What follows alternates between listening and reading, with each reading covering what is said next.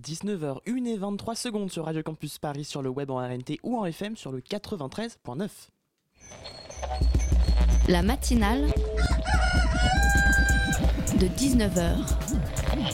Et bah, c'est une émission qui parle de société, de politique, euh, Culture alternative. On va aussi parler de sport, et l'actualité en règle générale. On va peut-être parler des corbeilles à linge pas en osier d'Auvergne. voilà, il y aura, il y aura des invités. Sociologues, des invités chercheurs. Les invités ne diront que des choses intelligentes. Ça va peut-être s'étriper un peu de temps en temps, mais La matinale de 19h, du lundi au jeudi jusqu'à 20h sur Radio Campus Paris. Nouveau week-end de violence en France. En marge de l'Euro de foot, des hooligans se sont emparés des rues de Marseille. Des scènes violentes et désolantes. Si les Anglais sont réputés pour être les plus virulents, il faut savoir que le mot hooligan est un mot d'origine russe. Tout laissait donc penser que ça allait dégénérer. L'ensemble de la presse française a condamné, et à juste titre, ces violences gratuites et sans but. En revanche, on l'a moins entendu critiquer le travail des forces de l'ordre, à l'instar de la presse anglaise. Pour The Guardian, par exemple, les policiers français ont fait un usage très rapide du gaz lacrymogène, ne faisant qu'envenimer le conflit. Il faut en effet savoir que toutes les polices ne fonctionnent pas euh, de la même façon. Pour gérer ces conflits, en Angleterre et en Allemagne, sont privilégiés la médiation et le dialogue avec les forces de l'ordre et les manifestants. Alors il ne s'agit pas pour moi de critiquer les forces de l'ordre pour les critiquer gratuitement, mais de poser les bonnes questions pour éviter que ce genre de situation ne se reproduise à l'avenir. Alors, quelle doit être la mission de la police? Faut-il revoir ses effectifs à la hausse? Faut-il lui donner plus de moyens? Autant de questions qu'il serait peut-être temps de poser à un peu moins d'un an de la présidentielle. La matinale de 19h, le magazine de Radio Campus Paris. Bonsoir à tous et à toutes, bienvenue sur Radio Campus Paris. Hier, on vous parlait de l'utilisation des réseaux sociaux par les hommes politiques. Ce soir, dans la première partie, on va parler de l'hyperconnexion pour tous. Dans la seconde partie, direction la jungle, rien à voir avec la forêt d'Amérique du Sud. La jungle, c'est le surnom qu'on donne à ce camp de fortune qui accueille des réfugiés à Calais. Notre invitée a séjourné plusieurs fois dans le camp, elle nous racontera. Maureen sera avec nous pour une super chronique et à la fin de l'émission, Fanny nous ressortira les relents du web. Tenez-vous prêts. En attendant, faites un bon usage d'internet et commentez l'émission hashtag matinale19h ou mettez des commentaires sur notre page Facebook.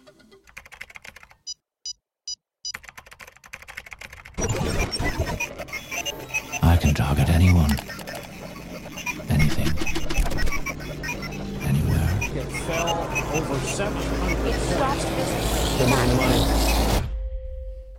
Et vous aurez reconnu la bande-annonce du film Hacker. Difficile de vivre hors ligne aujourd'hui. Nous sommes connectés au monde grâce à un petit objet dans nos poches, Facebook, Tinder, Google Maps, autant d'applications pratiques mais aussi potentiellement dangereuses. L'algorithme de Facebook qui vous suggère les bons statuts, mais celui de Tinder qui vous aide à trouver l'amour, ou celui de Google Maps qui vous aide à trouver votre chemin. Mais que se passerait-il si quelqu'un s'emparait de toutes ces données? C'est la question que se pose entre autres euh, Blaise Mao dans Cyber Fragile, paru aux éditions Talendier. Bonsoir. Bonsoir. Euh, avec moi dans cette première partie, Bertrix de la rédaction. Bonsoir Bertrix. Bonsoir. Euh, alors, est-ce qu'on est réellement tous concernés par l'hyperconnexion?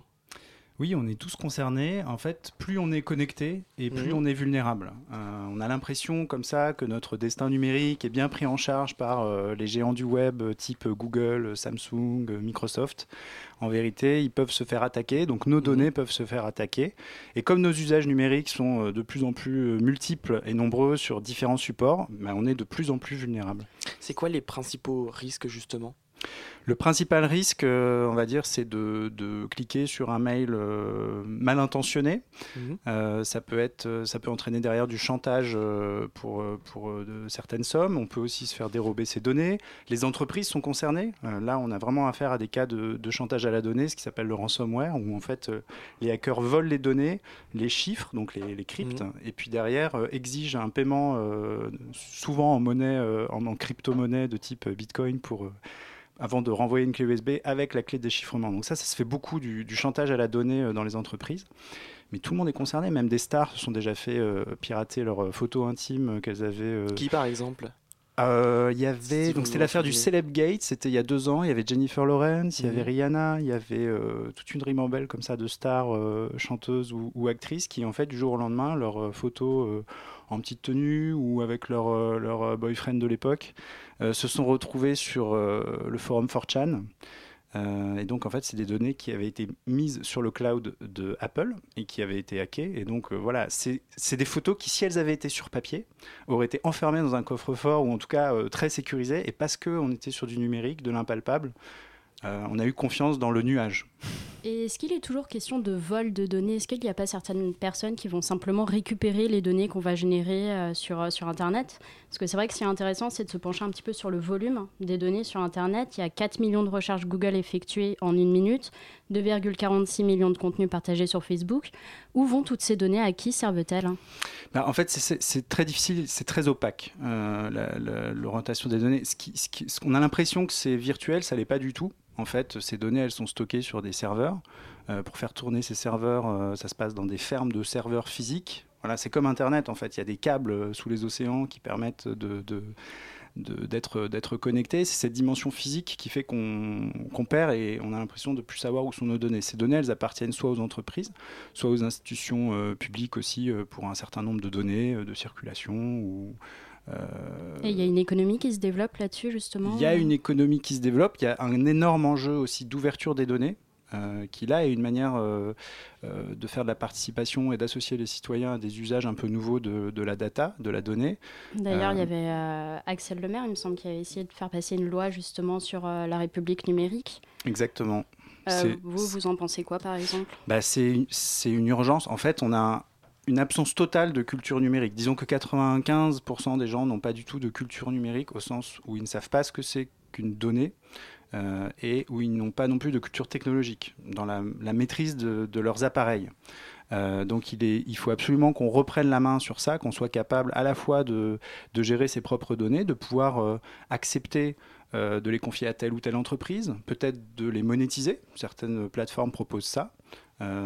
J'avais interviewé le responsable d'une plateforme qui s'appelle Yes Profile, qui propose voilà, de faire du, du micro-paiement. Par exemple, j'accepte de donner euh, mes informations, donc mes données sur euh, ma taille de pantalon ou sur le nombre de chaussures que j'achète par an à telle ou telle entreprise ciblée, et de faire comme ça, de gagner des micro-sommes. Euh, ça marche pas beaucoup euh, parce que c'est assez compliqué, mais il y a plein d'idées comme ça. Est-ce qu'il y a aussi des manières de, de brouiller ces données pour résister et éviter qu'on se fasse happer toutes ces données par des entreprises Parce que trop gourmandes? C'est vrai que l'un des discours qu'on entend parfois, c'est c'est bon, de toute façon, j'ai rien à cacher, après tout, c'est pas grave.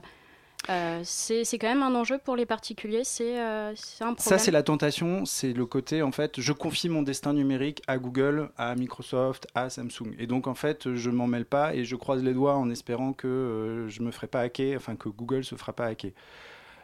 Je pense que c'est plus intéressant dans le monde qui se dessine d'apprendre à, à maîtriser ces données. On pourrait tout à fait envisager euh, des cours dès l'école, euh, ou alors euh, dans un cadre parascolaire, un peu comme on apprend le code. Mhm. Je pense qu'il y aurait, il y aurait quelque chose à réfléchir autour de ça, voire une sorte de service militaire un peu de la donnée. Il y a des, il y a des pistes de réflexion là-dessus, mais je pense que c'est très important que très jeune, on commence à comprendre euh, le monde dans lequel on vit. comment ils se dérouleraient ces cours euh, concrètement, si, si on commençait à les imaginer? Bah, ça fait polémique. Alors, euh, est-ce qu'on ferait venir des hackers? Est-ce qu'on ferait venir des, des spécialistes de, de cybersécurité? Je pense qu'il faudrait avoir plusieurs regards. Il faudrait avoir des spécialistes, de, de- de- évidemment, de, l'open data.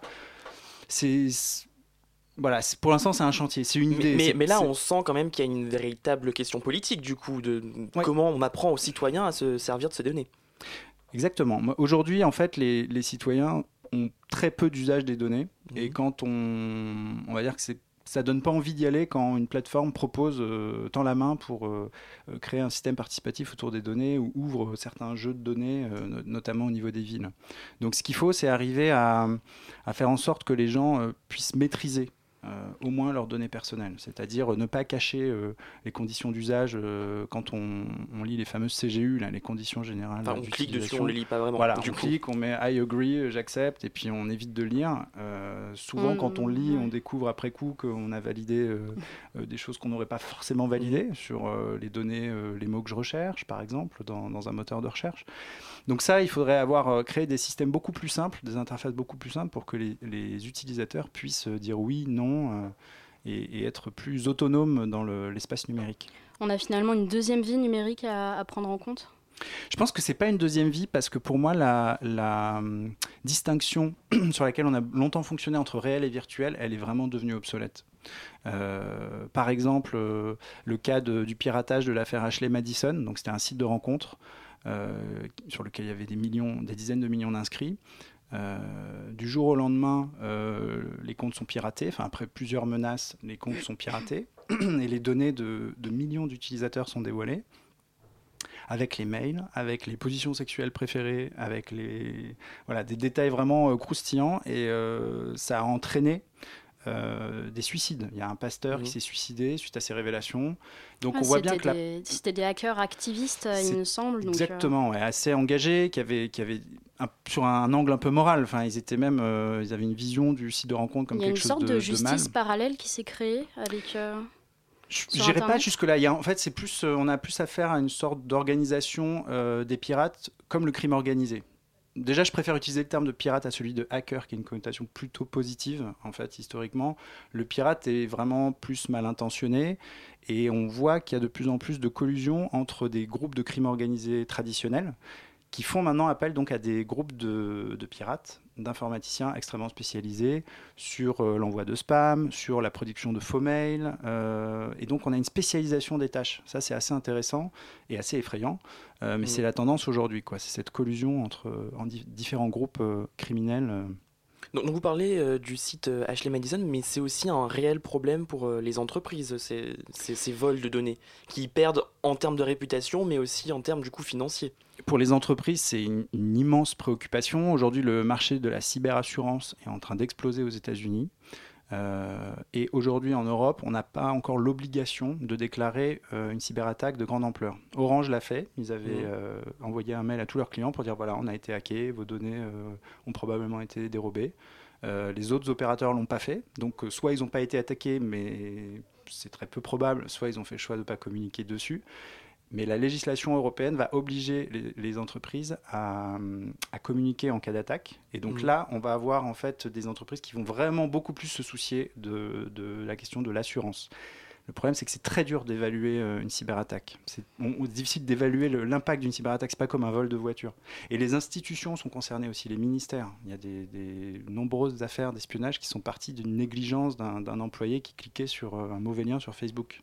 Et euh, il y a aussi la question des banques aussi qui, qui est une grosse question parce que dans ces cas-là, qui paye quand une banque est attaquée et toutes les données clientes sont, sont volées, les codes bancaires, les, les numéros de compte euh, c'est vrai que là, la législation s'est pas encore vraiment penchée euh, sur la question et ça peut représenter des, euh, grosses sommes d'argent quand même. Donc, des, que... sommes énormes. Les, banques et, les banques et les assureurs sont parmi les principales cibles des, pirates. À ce jour, c'est quand même, ça fait partie des entreprises qui ont pris très tôt en compte cette menace de cyberattaque et qui se protègent très bien. C'est quand même compliqué aujourd'hui d'attaquer une banque, beaucoup plus que d'attaquer une petite PME qui n'a pas les moyens d'investir dans, dans ce type de défense.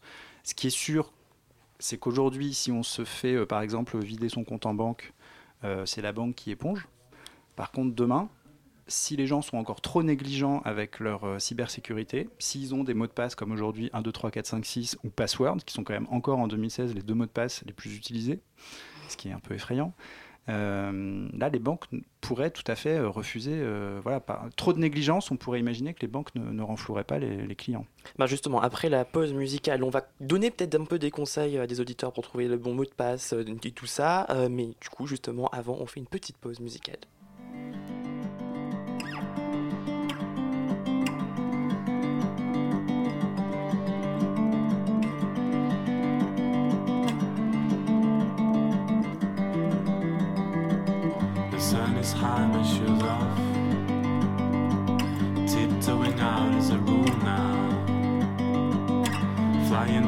Freaking out. Japanese showing their guts. Resignation in your shouts. The sun is high, my shoes off. I look around and take it slow. The birds are naked like rats. My parents died before that.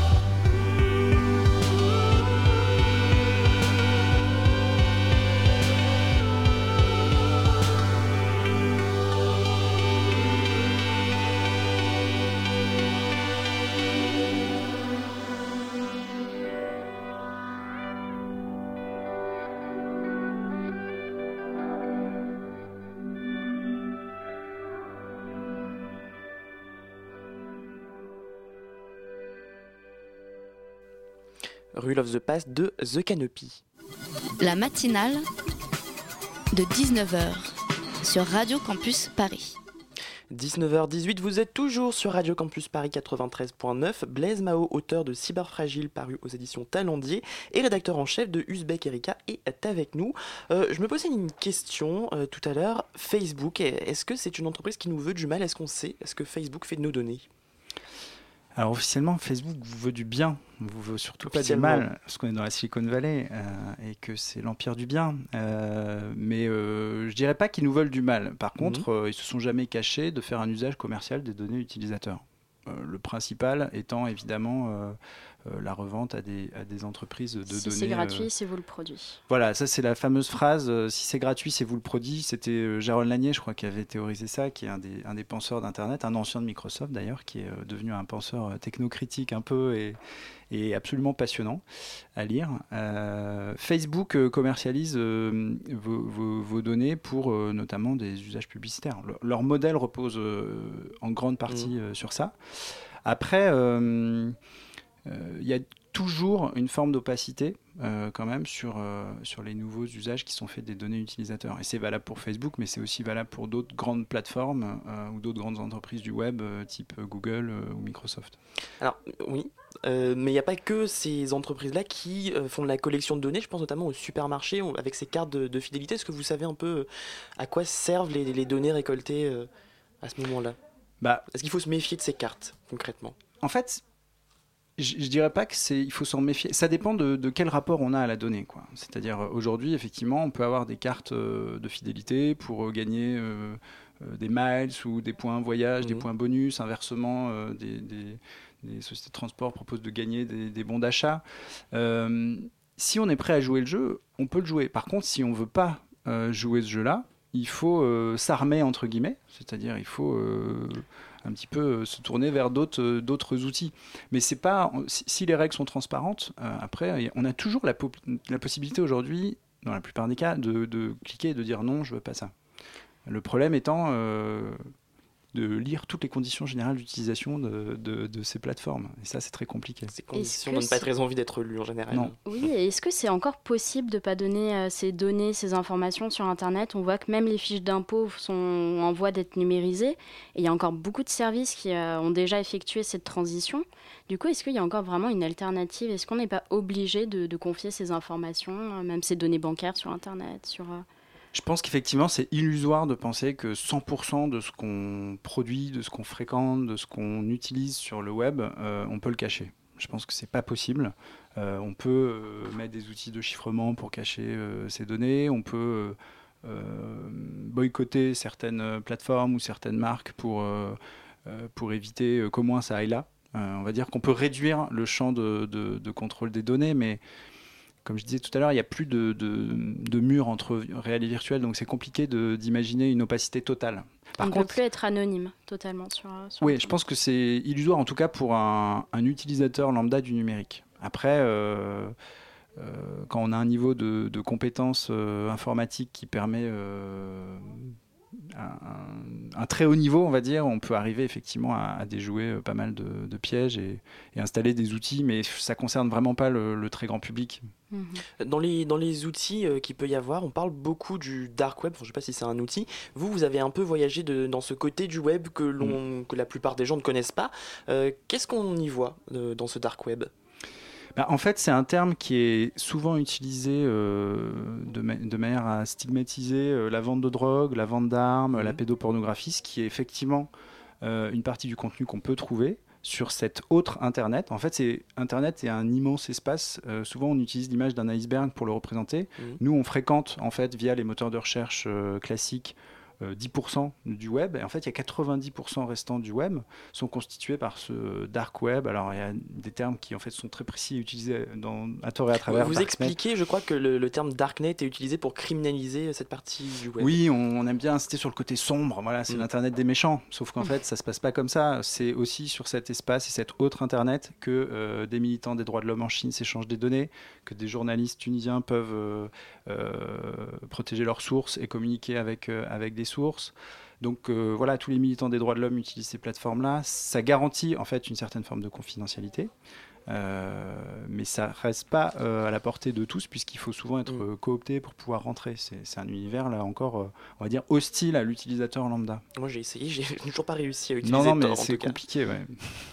Euh, par rapport à la confidentialité, il y a quelques mois, on ouvrait un débat sur euh, les backdoors qui permettent de décrypter un appareil et de le déchiffrer en contournant le système de sécurité. Euh, ça a été mis sur le devant de la scène par le conflit entre le FBI et Apple au sujet de l'iPhone d'un des auteurs de la fusillade de Bernardino.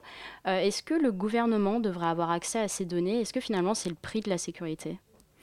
Bah, je pense que là, il faut prendre de la hauteur et s'extraire un peu de l'actualité chaude. Parce que c'est toujours très difficile de prendre de telles décisions dans un contexte, euh, on va dire, de, terroriste. Quoi. On est aujourd'hui dans, dans un moment où les gens ont peur et donc on a la tentation effectivement de contrôler toutes les données.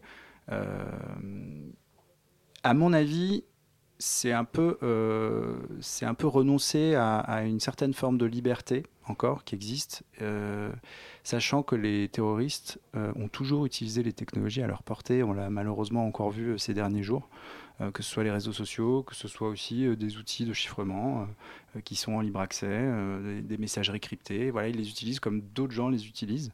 Et je pense que c'est illusoire de vouloir. Enfin, c'est dommage de vouloir forcer la main. Euh, et je pense que de ce point de vue-là, Apple, euh, Google euh, ont une ligne assez dure.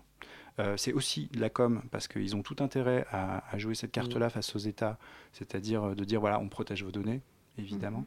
Euh, mais je, je les trouve assez honnêtes et cohérents euh, et parlant d'une seule voix sur ce sujet-là, où il y a vraiment un front contre, contre la, la possibilité d'introduire des backdoors. Il faut voir qu'aux Pays-Bas et dans certains pays, quand même, le, le, le chiffrement est, est- est, on va dire, reconnu par l'État et, et la, préservation d'une certaine forme d'anonymat est validée euh, officiellement, hein, légalement. Alors, alors, avant de terminer, j'aimerais quand même qu'on essaye de donner, quelques conseils euh, à nos auditeurs.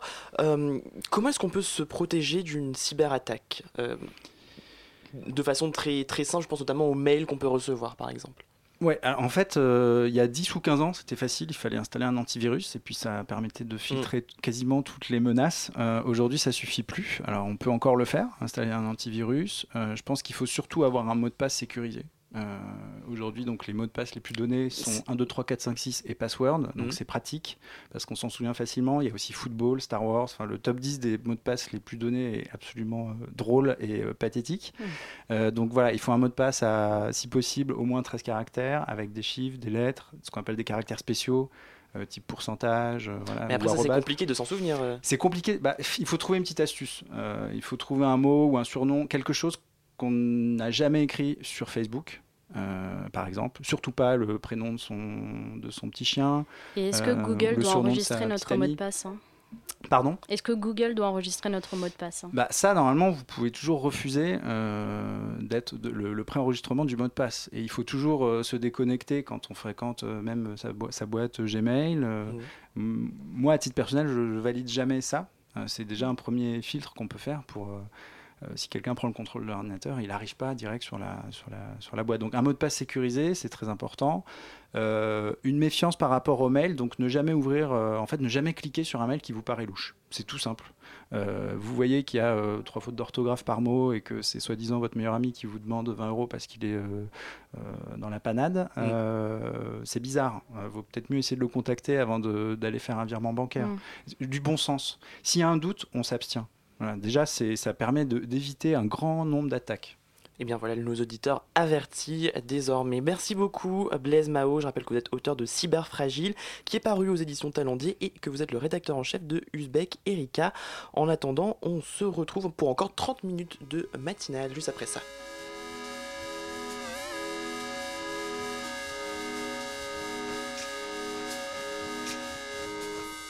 La matinale de 19h, du lundi au jeudi jusqu'à 20h sur Radio Campus Paris.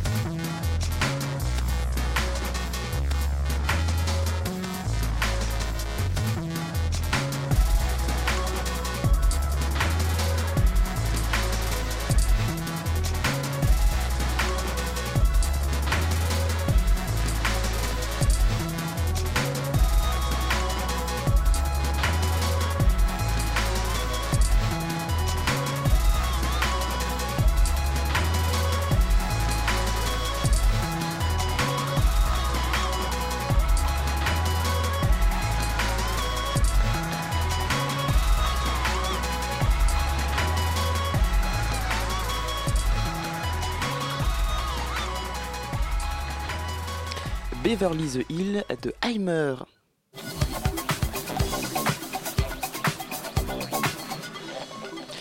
19h32 sur Radio Campus Paris. Continuez à réagir sur les réseaux sociaux, hashtag matinale19h ou sur notre compte Facebook, la matinale de 19h avec les commentaires que vous voulez. Et tout de suite, c'est Maureen qui nous a rejoint pour parler de filles qui dansent et de mecs qui regardent. Contrairement à vos amis dont la vie sociale frôle le surmenage, vous n'êtes pas en fanatique des bars bondés de la capitale le vendredi soir. Pas de panique, à la fin de la semaine, enfilez votre pyjama sans complexe et allumez la télé pour vous enjailler sans vous fatiguer. Il y a vendredi, tout est permis. Et oui Loïc, si vous n'allez pas à la fête, la fête ira à vous, ou du moins c'est l'intention affichée hein, de vendredi tout est permis. VTEP pour les intimes, l'émission qu'Arthur anime sur TF1 et qui entend distiller bonheur et crise de fou rire dans les foyers moroses des feignants du vendredi soir. Alors comme toujours, hein, le principe de l'émission n'est pas des plus complexes. Toutes les semaines, Arthur convoque une bande d'invités, le plus souvent des comédiens ou des comédiennes ou des humoristes ultra populaires comme Arnaud Samer ou Kevin Razi. Pendant une grosse heure, il les fait participer à toutes sortes de jeux, de mimes ou d'improvisations plus ou moins potaches. Le but unique de tout ça, faire rire les invités, faire rire le public en plateau et bien sûr faire rire les téléspectateurs. Je vois, je vois. Et parmi tous ces jeux, c'est une séquence de danse a priori anodine qui a retenu ton attention. Exactement, la séquence dite du Let's Dance est traditionnellement celle qui ouvre l'émission et qui permet de chauffer la salle, les invités, mais aussi les téléspectateurs. C'est un défi plutôt gentillet hein, pendant lequel Arthur présente à l'un des invités une liste de tubes sur lesquels il va devoir improviser quelques pas de danse. Rien de bien méchant ici, sauf que bizarrement, l'invité convié à participer à cette séquence est bien souvent une femme, et oui, comme par hasard. Comme par à hasard. noter que ce n'est pas tellement anodin si l'on considère que parmi les huit invités réglementaires, on contrairement plus de deux femmes. Ça pose question, effectivement. Et donc concrètement, comment elles s'organisent euh, ces séquences de danse? On, on demande aux femmes de faire des trucs en particulier? Alors, ce n'est pas tellement ce qu'on leur demande, hein, je vous rassure, euh, qui pose problème. Après tout, ces femmes improvisent, euh, libre à elles de danser comme elles le veulent. Non, le problème vient d'abord de la façon dont on les traite. Avec Let's Dance, VTEP légitime une forme de sexisme ordinaire qui est la vie dure, particulièrement à la télé, où il est rarement mis en question car rendu invisible par les rires qu'il entraîne, soit chez les invités, soit dans le public. Dans l'émission ainsi, il n'est pas rare qu'Arthur et les autres invités fassent, sans complexe aucun, des commentaires sur les vêtements de ces femmes, des qui ne manquent jamais d'ailleurs de déclencher l'hilarité générale sur le plateau. Par exemple, sur un ton potache, Arthur et sa bande vont reprocher à la fille qui danse d'avoir mis une culotte et non un string dont on n'aurait pas vu de traces sur ses fesses quand on aurait passé le replay de la séquence. Bah, c'est du joli. Ou encore, sur un ton gentiment péremptoire, ils vont inciter cette fille à accentuer son décolleté pour que tout le monde en profite pendant qu'elle bouge. Alors c'est déjà plus que limite, mais tu as remarqué que la séquence pouvait aller beaucoup plus loin. Effectivement, le sexisme du Let's Dance n'est pas qu'une question déjà scandaleuse, hein, je te l'accorde, de mots ou de plaisanteries douteuses. La séquence pousse aussi le bouchon bien plus loin en mettant en place un dispositif qui permet de spectaculariser le corps féminin pour le plaisir du regard masculin. C'est-à-dire Alors, je m'explique. Ces filles, dont on a déjà souligné hein, ou raillé au choix les attributs physiques, dansent au tout début de VTEP pour lancer l'émission, chauffer l'ambiance, exciter la foule. Leur attitude, leurs gestes et leur corps constituent donc à ce moment de l'émission un spectacle. Mais la séquence ne s'arrête pas là. Une fois que ces filles ont dansé, Arthur les invite à contempler, avec le public, le contre-champ de la danse. À l'écran apparaissent alors les images des réactions des invités hommes, qu'on montre le plus souvent la bouche les yeux plissés d'excitation, voire même se léchant les babines façon loup de Tex Avery. Alors bien sûr, parmi le public, dans la salle ou parmi les téléspectateurs, il y a des femmes qui ont vu danser ces filles et qui ont pu apprécier, elles aussi. Mais elles, on ne les voit pas. En ne montrant que des réactions d'hommes, VTEP sous-entend que ces femmes ne dansent que pour un public masculin, dont le regard tout-puissant fait de la femme un objet de plaisir visuel qu'on renvoie s'asseoir sur son siège une fois qu'on n'en a plus besoin. Selon la chercheuse Laura Mulvey, cette façon de contrôler le corps féminin par l'intermédiaire du regard masculin est la norme, oui, mais dans le cinéma américain de l'époque hollywoodienne classique. On est aujourd'hui en France en 2016 et malheureusement, rien ne semble avoir beaucoup changé. Bon bah si vous voulez toujours vous délecter de ça, bah, vous regardez euh, Vendredi tout est permis sur TF1 le vendredi, ou sinon vous faites quelque chose de mieux, vous écoutez Radio Campus Paris. La matinale de 19h. Et dans cette deuxième partie, je vous le disais, on va parler de la jungle de Calais, ce camp de réfugiés euh, situé non loin de la frontière avec l'Angleterre. Euh, Yasmine Bouaga, chercheuse au CRN CNRS et co-auteur de l'enquête Les Nouvelles de la jungle, publiée sur le site du Monde avec euh, Lisa Mandel, Lisa Mandel pardon, la dessinatrice, est avec nous. Bonsoir. Bonsoir. Euh, avec moi pour cette seconde partie, Léa de la rédaction. Bonsoir Léa. Bonsoir. Alors, l'actualité autour de- des réfugiés et des camps est assez importante en ce moment. L'annonce par Anne Hidalgo de la construction au nord de Paris euh, d'un nouveau camp, est-ce que ça va un peu détourner les, les réfugiés d'aller vers Calais, euh, selon vous? Est-ce qu'un nouveau camp peut euh, détourner les gens d'aller vers là? Alors, euh, je sais pas, parce que déjà, il faut loger euh, tous ceux qui. Il faut héberger tous ceux qui dorment dans les rues à Paris, et c'est l'intention initiale de, de la construction de, de ce camp euh, sur, euh, sur Paris. Euh, les gens qui sont à Calais sont des gens qui veulent aller en Angleterre pour beaucoup. Euh, c'est pour ça que ça se, situe dans cette ville qui est un point de passage vers l'Angleterre. Et la stratégie des pouvoirs publics, c'est effectivement d'essayer de les convaincre de demander l'asile en France. en leur proposant des centres d'hébergement ailleurs, ce qui est une, politique qui, qui a certaines limites. hein. Euh, et ju- justement, euh, à proximité de, de Calais est installé un, centre, euh, le centre de Grande-Sainte. Est-ce que vous pensez que ce, camp-là, géré par l'État, peut constituer une, une solution? Enfin, pas géré- enfin, repris par l'État, peut constituer une solution?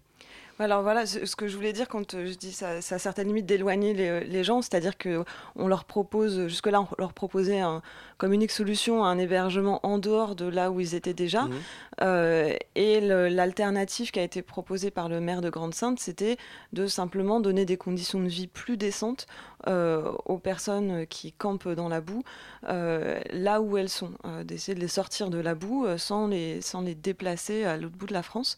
Euh, et ce camp euh, de, de Grande-Sainte euh, euh, donc a été euh, construit par, à la demande du maire euh, par euh, Médecins sans frontières et était jusque-là géré par une association de bénévoles, euh, ce qui avait plein d'avantages euh, comme en termes d'engagement citoyen, euh, mais aussi des inconvénients euh, en termes de professionnalisme et puis d'assurer la continuité euh, des personnes qui, euh, y sont. Et donc depuis le début, euh, le, maire, euh, comme euh, les associations présentes, demandaient un engagement de l'État, que l'État euh, s'implique et finance aussi euh, euh, le quotidien. Euh, D'où le, le- cette, idée de reprise en main par l'État, c'est pas exactement ça, c'est que l'État s'est engagé à financer sous la condition que ce soit une association euh, professionnelle qui, euh, qui se charge de la gestion quotidienne. Et que le camp, au final, ne soit euh, pas reconduit une fois que tous les réfugiés auront trouvé une place ailleurs.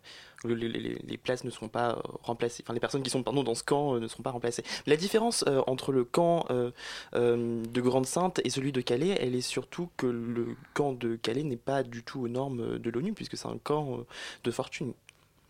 C'est un bidonville, donc tout à fait. Alors bon, à Calais, il faut voir qu'il y a une, configuration un peu particulière puisque il y a à la fois un bidonville sur un terrain qui a été alloué par que, l'État, sur lequel les, les pouvoirs publics ont toléré l'installation des gens, ce qui est un petit peu euh, spécial en fait, euh, d'avoir toléré la mise en place du bidonville pour ensuite Mhm. euh, le, le dénoncer.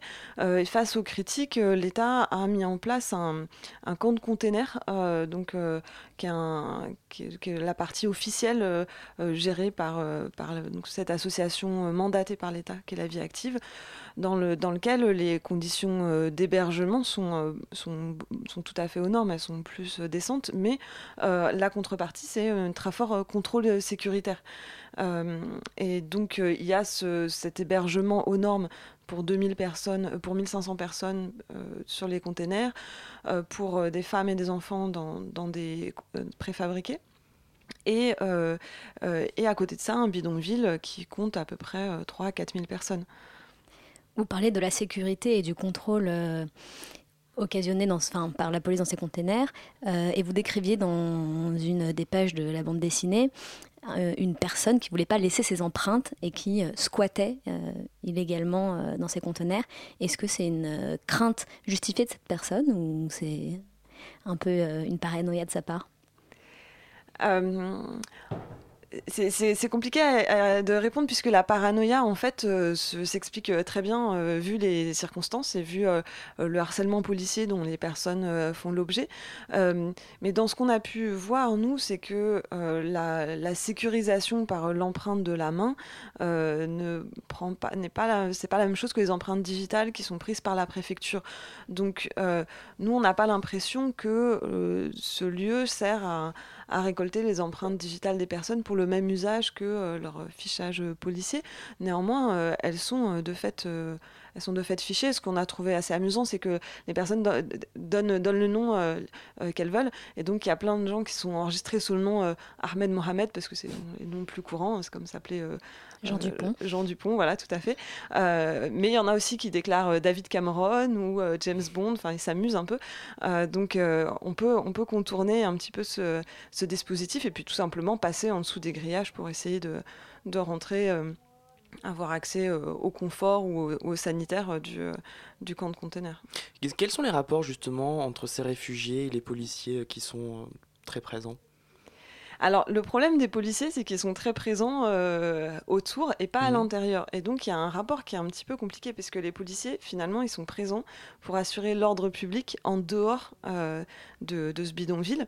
Euh, et, et, donc, ça veut dire très concrètement de empêcher les migrants, parfois, empêcher les migrants d'aller sur, sur le port et sur la rocade, donc pour empêcher les passages euh, clandestins vers l'Angleterre. C'est la mission première de la police, on va dire, c'est de surveiller les grillages euh, qui, euh, qui entourent le port de Calais et le, et l'Eurotunnel. Donc, il faut savoir hein, qu'on paye des centaines de policiers pour surveiller des, grillages. Hein, c'est la, la, politique actuelle. et le travail de ces policiers va aussi parfois jusqu'à des excès de zèle, finalement assez fréquents, pour empêcher les migrants parfois d'aller en centre-ville parce que on veut pas les voir en centre-ville, et puis parfois simplement du harcèlement, euh, euh, de, de, contrôle d'identité. On envoie les gens vers le centre de rétention, on les enferme dans le centre de rétention alors qu'ils sont pas expulsables. Enfin, c'est vraiment euh, des pratiques très dures. Mais à côté de ça, quand il y a des problèmes à l'intérieur de la jungle, comme par exemple quand il y a eu cette émeute où des gens se tapaient dessus. Est-ce que vous pouvez nous en parler un petit peu? Parce que vous l'avez décrit. Voilà, sur le blog, mais c'est une situation très concrètement. Nous, on était à l'intérieur de, du bidonville au moment où a éclaté une grande bagarre. Euh, on voyait des gens, des centaines de personnes courir dans tous les sens, euh, armés de bâtons et jeter des pierres. Euh, et on a eu assez peur, mais on était dans un endroit sécurisé en quelque sorte. Dans Vous étiez dans la cuisine, oui. Voilà, on était dans une cuisine fermée qui s'était un petit peu barricadée pour protéger pour protéger les, les, vivres. Et, euh, et, donc nous, on voyait ce qui se passait, on n'était pas... Euh, euh, voilà, on voyait ce qui se passait. Et on a appelé la police dès le début. Donc dès le début où nous, on a vu qu'il qui se, se, passait quelque chose, donc il était vers 17h. Et, et moi, j'ai eu, j'ai eu le standard de la police pendant un certain temps. Hein. Pendant, au total, ça doit faire 30 ou 40 minutes. Euh, parce que je les ai appelés, rappelés, m'ont demandé des détails sur ce que je voyais, etc. ne sont jamais intervenus dans le bidonville. C'est-à-dire qu'il y avait 450 euh, policiers qui étaient cotés euh, installation officielle de l'État. Donc, ce que je vous ai expliqué, le camp de containers. Donc, comme s'il fallait protéger. Enfin, la partie État voilà, et puis le bidonville. Voilà, exactement. Et donc, les policiers interviennent, et ils interviennent parfois beaucoup avec les matraques, etc., les gaz lacrymogènes, on les sent. Mais euh, quand on les appelle, quand c'est à l'intérieur du bidonville, ils n'interviennent pas. Ce qui fait un rapport à la police qui est uniquement répressif. La, police ne va pas intervenir pour protéger quelqu'un qui, est euh, qui est en danger à l'intérieur du bidonville. On a vu des, scènes de quasi-lynchage euh, où il aurait été vraiment nécessaire que la police intervienne. On est quand même sur le territoire français et on a l'impression que cette, zone du bidonville qui a été plus ou moins créée par les pouvoirs publics ne, euh, ne fait pas partie du, du, domaine de leur intervention. Eh bien, on, on en continue d'en parler juste après une petite pause musicale.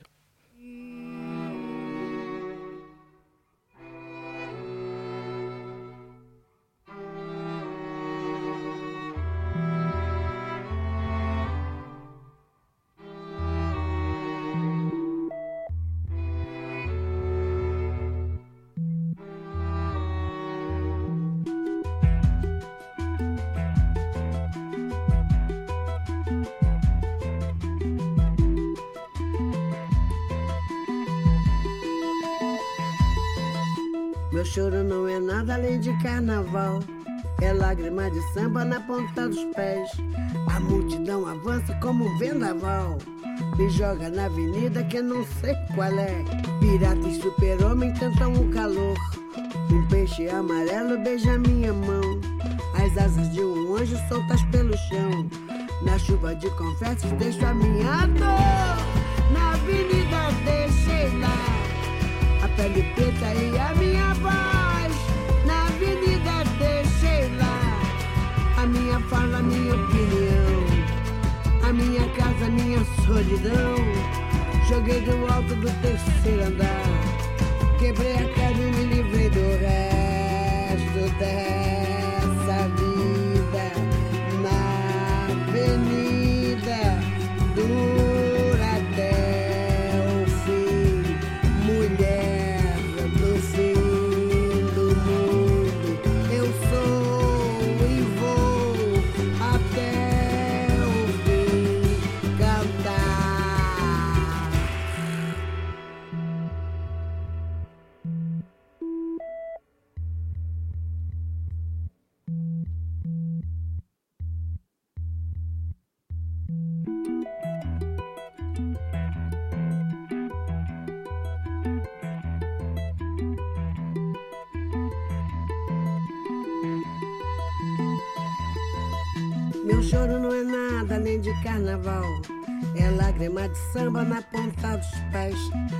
multidão avança como um vendaval.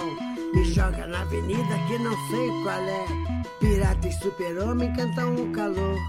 Um peixe amarelo beija minha mão. As asas de um anjo soltas pelo chão.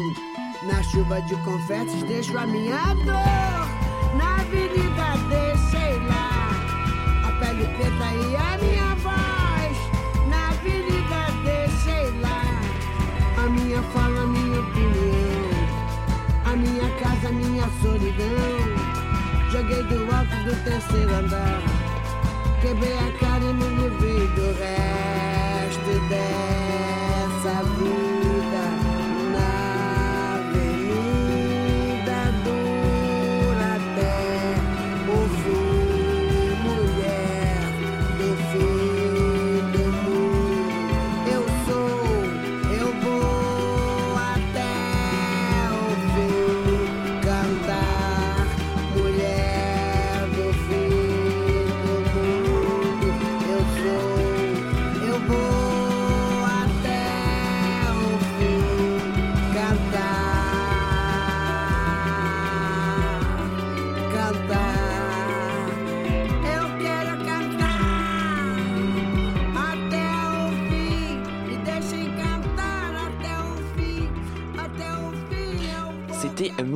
Dauphine do Mundo de Elsa Soares. La matinale de 19h du lundi au jeudi jusqu'à 20h sur Radio Campus Paris. 19h50, nous sommes de retour dans la matinale avec Yasmine Bouaga, chercheuse au CNRS et au co-auteur de l'enquête La Nouvelle Jungle, euh, publiée sur le site du Monde. Euh, vous avez donc passé du temps euh, dans cette jungle de Calais. Est-ce que vous pouvez nous raconter peut-être une journée type? À quoi ça ressemble? Alors, il n'y a pas de journée type, hein, je suis désolée, mais vraiment, euh, euh, cet, en- enfin, cet endroit, ce qui nous a à la fois euh, intéressé et un peu fasciné, hein, je dois dire, c'est que euh, il se passe tout le temps des choses nouvelles. Et donc, nous, quand, quand on est arrivé, on savait pas trop à quoi s'attendre, sinon Mhm. c'était un endroit dur et le, la, euh, le- la difficulté, de, enfin, la, la- la dureté de ce lieu, elle était encore plus forte euh, euh, sur place parce qu'on est arrivé en plein hiver, il faisait, il faisait froid, c'était dans la boue, on voyait ces gens dans la misère, ça nous a beaucoup choqués. Et en même temps, on a été tout de suite aussi happé par une sorte de, de tourbillon d'a- d'activités qui, qui se passe parce que quand on est arrivé, il y avait cette annonce du démantèlement de la zone sud, donc la préfecture qui avait dit on va raser une- la moitié du bidonville. Et donc les gens commençaient à s'organiser, les bénévoles pour dire euh, bah non, qu'est-ce que vous allez proposer comme relogement? Et donc il y avait tout un tas d'événements, d'activités qui se passaient euh, à cette occasion-là. Dans des moments plus calmes, il se passe aussi des choses. hein. Par exemple, euh, euh, la constru- construction d'un nouveau restaurant parce que c'est un moment plus calme et donc il y a des commerces euh, qui apparaissent.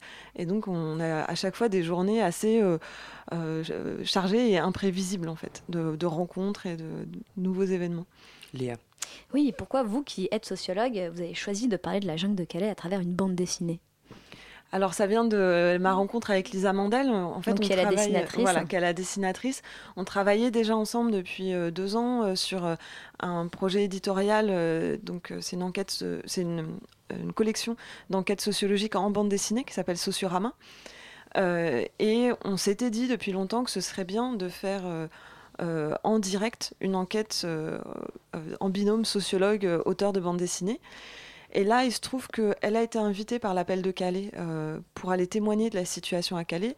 Je lui ai dit, ça, m'intéresse, moi, les réfugiés, les migrants. euh, euh, J'avais déjà travaillé dessus comme sociologue auparavant sur ce sujet et, comme engagement militant pour le droit des étrangers, le droit des réfugiés. C'était quelque chose qui, qui m'intéressait. Donc, je suis allée avec elle. Et là, on s'est dit qu'il fallait absolument lancer un projet ensemble parce qu'il se passait beaucoup de choses et que c'était intéressant d'être là, d'observer, de passer du temps euh, et, de, et de travailler ensemble euh, sur ce sujet. Et il me semble que c'est devenu un de, votre, euh, un de vos objets. Un de vos objets, de recherche. Je ne vais pas y arriver. Bah, C'est-à-dire qu'en y passant, enfin, du coup, de fil en aiguille, euh, j'y ai passé quatre mois. Et donc, euh, aussi, du point de vue du CNRS, il fallait que je, justifie euh, de, cet engagement sur, ce nouveau terrain. Et donc, j'ai construit un, projet de recherche tout à fait différent de, celui sur lequel je travaillais avant, puisque je travaillais sur les prisons auparavant. Euh, et euh, et, enfin, donc j'ai plutôt mis entre parenthèses ce, cet autre euh, terrain de recherche et, et je me suis engagée sur, sur cette question des réfugiés, le- du traitement de la crise migratoire, entre guillemets, enfin, comment les pouvoirs publics aussi euh, euh, traitent euh, cette, cette, cette crise et qu'est-ce qui se passe sur le terrain concrètement pour les gens qui, qui y vivent, les, les bénévoles, les migrants, et qu'est-ce que, qu'est-ce que la vie quotidienne dans ce lieu euh, très précaire euh, qui est euh, la jungle de Calais. Mais ça reste aussi un travail euh, assez politique que vous faites, puisque il me semble qu'à chaque planche de BD, vous commencez par Ma chère France, comme si vous vouliez faire un peu passer euh, un message.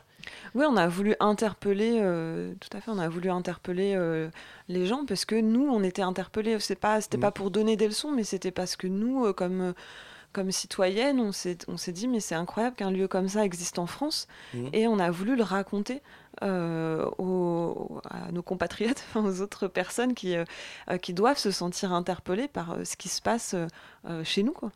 Donc c'est ça qu'on, c'est- c'était, c'était comme ça qu'on avait voulu présenter les choses. ouais. J'espère que les auditeurs euh, iront jeter un œil euh, à cette bande dessinée sur le site du Monde, les nouvelles de la jungle. Merci beaucoup euh, Yasmine Bouaga. Je rappelle que vous êtes chercheuse au CNRS et co-auteur de cette enquête. Merci.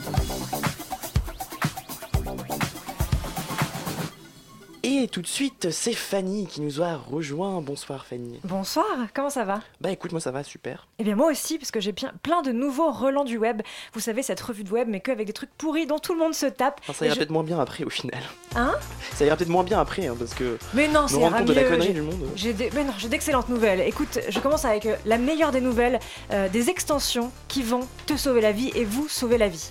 Alors avant de travailler, à quoi, de quoi peut-il euh, de, de quoi peut-il euh, retourner? C'est une question de cheveux C'est ce que j'allais dire.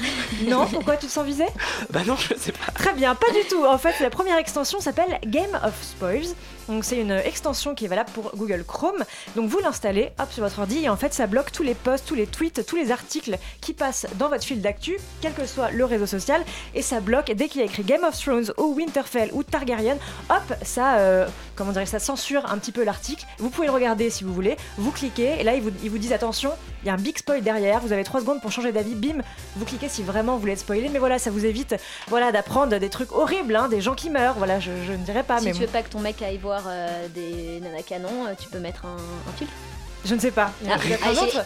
pour, euh, pour Game of Thrones, un autre. Il y, a, il y a diverses extensions. Je pense que tu vas trouver ton bonheur. Tout va bien se passer. D'ailleurs, il y en a une autre hein, qui est très cool qui s'appelle Tartifletor. Je suis désolée, ça n'a rien à voir avec des meufs canons. À votre avis, à quoi, à quoi ça peut servir Est-ce que c'est un rapport avec la nourriture Eh bien non, pas du tout En fait, Tartifletor, c'est une extension qui a été créée par le site Merci Alfred, et en fait, c'est une extension anti-euro 2016. Donc en gros, c'est aussi pour Chrome, et ça remplace, dès qu'il y a écrit le mot euro, hein, parce qu'on a vu des articles partout sur les réseaux sociaux, dès qu'il y a écrit le mot euro, ça le remplace par tartiflette. Donc en gros, voilà, c'est euh, ça y est, la tartiflette 2016 a commencé. Bim, nouveau but à la tartiflette 2016. Donc voilà, c'est assez, c'est un bonheur pour ceux qui n'aiment pas le foot. Ensuite, l'objet improbable, donc indispensable, que j'ai vu passer cette semaine, c'est la Leaky Brush. La, la quoi? La Leaky Brush. Est-ce que vous avez entendu parler de la Leaky Brush? Pas Non. du tout. Ça se voit à votre tête un petit peu désabusée. Eh bien, c'est normal. Parce que vous êtes encore plus désabusé. C'est une langue en silicone pour lécher votre chat comme un chat. Et voilà C'est un projet qui a émergé sur euh, Kickstarter, donc voilà, vous pouvez aller donner des sous. Il y a déjà 24 000 dollars qui ont été euh, récoltés pour, euh, pour ce projet-là. Ça fera de Euh, très belles vidéos à voir après, j'en suis sûr. bah, et le mec a déjà fait les vidéos en fait, il a fait un prototype. Le slogan c'est Avez-vous déjà voulu lécher votre chat? Maintenant vous pouvez sans les boules de poils. Super comme slogan et en gros tu lèches ton chat, voilà comme si tu étais un chat. C'est une sorte de truc en plastique que tu mets dans ta bouche et hop. Allez voir, allez voir ça vaut le coup. Et vous pouvez aussi participer et donner des sous si vous voulez que la Leaky Brush soit lancée sur Terre. Ensuite, la bonne idée pour arrondir les fins de mois, car quand on est étudiant, étudiant on a du mal parfois avec les fins de mois. Euh, c'est pas moi qui l'ai eu cette idée, c'est un Américain hein, qui s'est déguisé en employé et qui a été volé plus de 16 000 dollars de produits à l'Apple Store. Voilà, il s'est déguisé comme un vendeur Apple avec le t-shirt bleu, la petite pomme. Il s'est faufilé dans le magasin, il est rentré dans la salle, ni vu ni connu. Le type a embarqué ses iPhones, bim, il s'est barré et voilà, merci, au revoir. Un poil risqué quand même. Oui, c'est pas optimal hein, parce que là les, les flics sont en train de la rechercher parce qu'il y, a- il y a une caméra de surveillance et il y a un visage découvert donc c'est- pas optimal mais je vous laisse réfléchir très là-dessus. malin. Et oui, ensuite le piratage rigolo euh, de la semaine, ça a été sur le site Castorama. Est-ce que vous avez vu ce, ce piratage? Euh. Non. Non. En gros, c'est sur le moteur de recherche Castorama, euh, un pirate a changé le résultat des recherches. C'est-à-dire que si vous tapez si, par exemple, plutôt que de trouver si à métaux, si à je sais pas quoi, bah vous trouviez si pour couper un corps, si maman si, euh, si si senior, euh, si pour couper un bébé, si si l'impératrice, si si la famille. Voilà, et pour chaque objet, le type a modifié un peu les résultats. C'est plutôt rigolo. Il y avait des trucs aussi vulgaires, hein, on ne s'en cache pas, mais en général, c'était plutôt rigolo. Et enfin, dernière petite info, les photos qui vont vous mettre du baume au cœur cette semaine, c'est les photos d'un Québécois qui s'appelle Julien Terrien et qui a refait, reproduit avec son propre chat les, les émoticônes Pushing the Cat. Vous voyez sur Facebook ce gros chat gris euh, Oui, qui, tu vois, boit un soda, machin. Bah lui, il a un chat aussi gris, obèse et un peu mou du genou. Du coup, il a refait toutes les photos avec ce chat. Il les a mis côte à côte et c'est assez, c'est assez bluffant, hein, voilà. Et puis, et puis ça fait sourire et voilà, ça fait du bien. Par où ça passe? Et ben en tout cas, cette chronique était très vivante Oui. et du coup, j'ai toujours la pêche. Voilà, merci beaucoup Super. Fanny. Euh, merci à toute la rédaction de Radio Campus Paris, Elsa à la rédaction en chef, Camille à la coordination, Béatrix et Léa pour les co-interviews et enfin Fanny et Maureen pour leur chronique. Bien sûr aussi, merci à Tiffany. Prochain rendez-vous sur Radio Campus Paris, c'est à 21h BRTZ. Demain, la matinale revient à 19h évidemment. En attendant, très bonne soirée à tous sur Radio Campus Paris.